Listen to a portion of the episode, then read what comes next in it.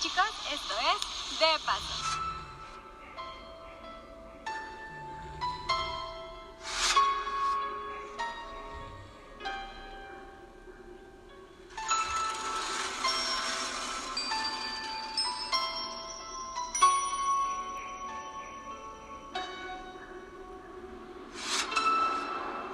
Hola chicos, espero de verdad se encuentren muy bien. De terror de la ciudad de Querétaro, así que sin más preámbulo, acompáñenme a ir de paso. Santiago de Querétaro, una ciudad localizada en el sur del Bajío mexicano. Asombra con la belleza de sus calles llenas de colores y tradiciones mexicanas. Pero también te encontrarás con leyendas. Bueno, vamos a comenzar con la historia o con la leyenda de la sombra de Maximiliano.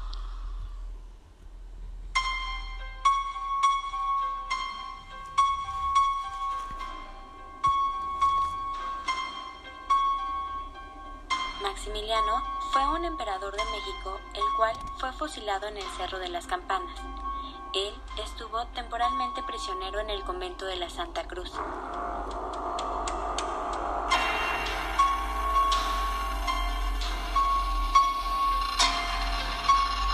convento cuenta con un cementerio que en la actualidad es llamado como el Panteón de los Personajes Ilustres, y el cuerpo de Maximiliano estuvo en este cementerio durante un tiempo.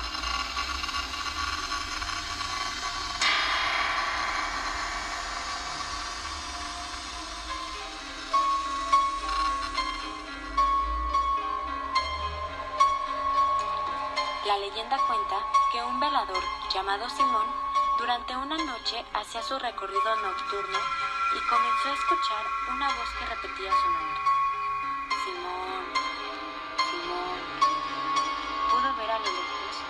Esto lo impactó tanto que Simón salió despavorido del cementerio hacia su casa. Al siguiente día volvió, convenciéndose de que lo ocurrido la noche anterior había sido solamente una mala jugada de su imaginación. Lo que no esperaba es que este suceso se repetiría. Esta vez, al ver la sombra, quedó completamente paralizado, mientras observaba cómo esta sombra se acercaba directamente hacia él. Cuando por fin estaba frente a él, el único movimiento que pudo realizar fue levantar el brazo con la mano extendida. Esta sombra colocó algo en su mano, pero lo único que Simón pudo ver fue una mano, pero no era una mano normal. Esta no tenía piel y lo único que se podía observar eran sus huesos. Al apreciar esto, Simón cayó desmayado. A las personas se les hizo muy extraño que Simón no abriera el cementerio al día siguiente, ya que se caracterizaba por ser una persona muy puntual. Cuando lo fueron a buscar y lo encontraron, estuvo hospitalizado durante tres días. Cuando Simón despertó, contó su historia y nadie quería creerle, hasta que pudo abrir su mano y entonces vieron lo que el espectro había dejado en ella, que era una moneda de 14 quilates de la época del emperador Maximiliano. Esta no es la única historia de terror que se cuenta del panteón. De hecho, como hay muchas tumbas de niños, dicen que si tú vienes en la madrugada te los podrías llegar a encontrar o incluso durante el día pueden hacerte alguna travesura. Hay una historia de unos padres que venían con su hijo. Su hijo se echó a correr, decía que estaba jugando con un niño y justamente en donde está su tumba desapareció. La leyenda de la Zacatecana.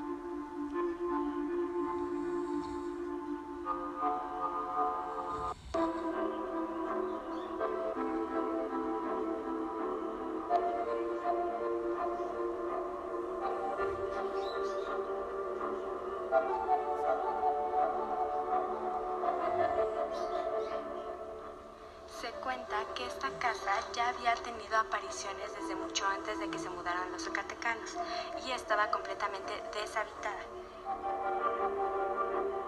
Esta historia comienza con una pareja de esposos proveniente de Zacatecas, la cual se muda a esta casa. El esposo se dedicaba a la minería y tenía una gran fortuna. Y por lo mismo que tenía mucho trabajo, viajaba constantemente hacia Zacatecas.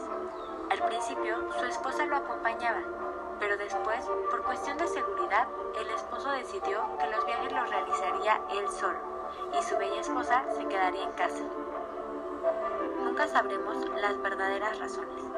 De lo que sí estamos seguros es que la Zacatecana mandó a matar a su esposo y ordenó que su cuerpo se enterrara en las caballerizas. Posteriormente, mandó a matar al asesino de su esposo y lo enterró junto al de él. Cuando las personas comenzaron a preguntar sobre el Zacatecano, ella simplemente les respondía que había salido de viaje, pero que esta vez tardaría más en regresar.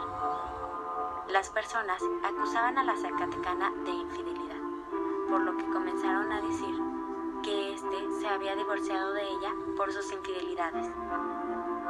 Una noche de abril, el cuerpo de la Zacatecana fue encontrado en la Plaza de las Tamboras. Las personas pensando que había sido por infidelidad, colgaron su cuerpo del balcón de esta casa.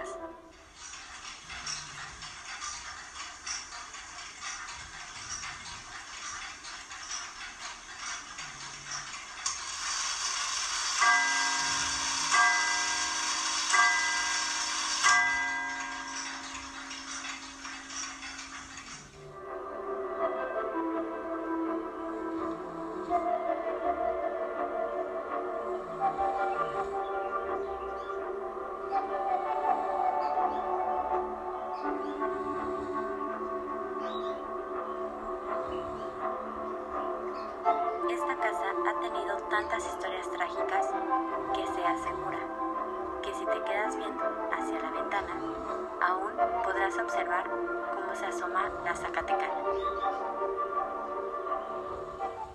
La casa de Don Bartolo.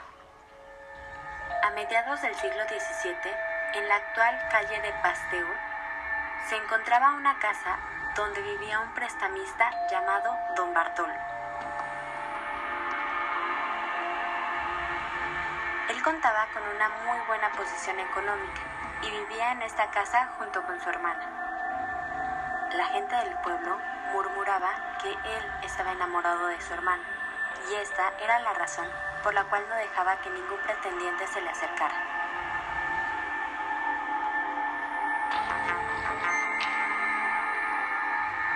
Cada año, en su cumpleaños, don Bartolo hacía una fiesta en su casa donde festejaba con un brindis muy peculiar. Él siempre citaba, por la señora mi hermana, por mi ánima y el 20 de mayo de 1701.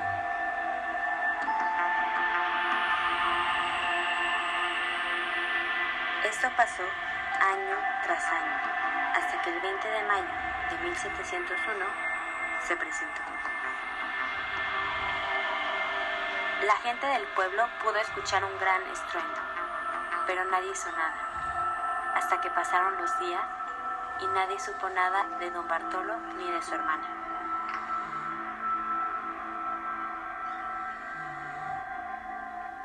Cuando las autoridades accedieron a revisar la casa, se encontraron con una espeluznante sorpresa.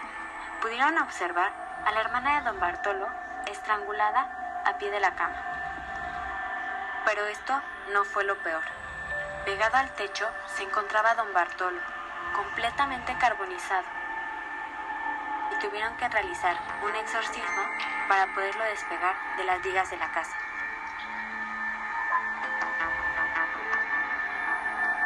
Al caer el cuerpo, entre sus brazos pudieron observar un rótulo, el cual tenía escrito, castigado así por hipócrita, asesino y ladrón. Dentro de su guardarropa se encontró una escritura de papel negro. Dentro de ella podías observar el contrato donde don Bartolo le vendía el alma al diablo y este expiraba el 20 de mayo de 1701.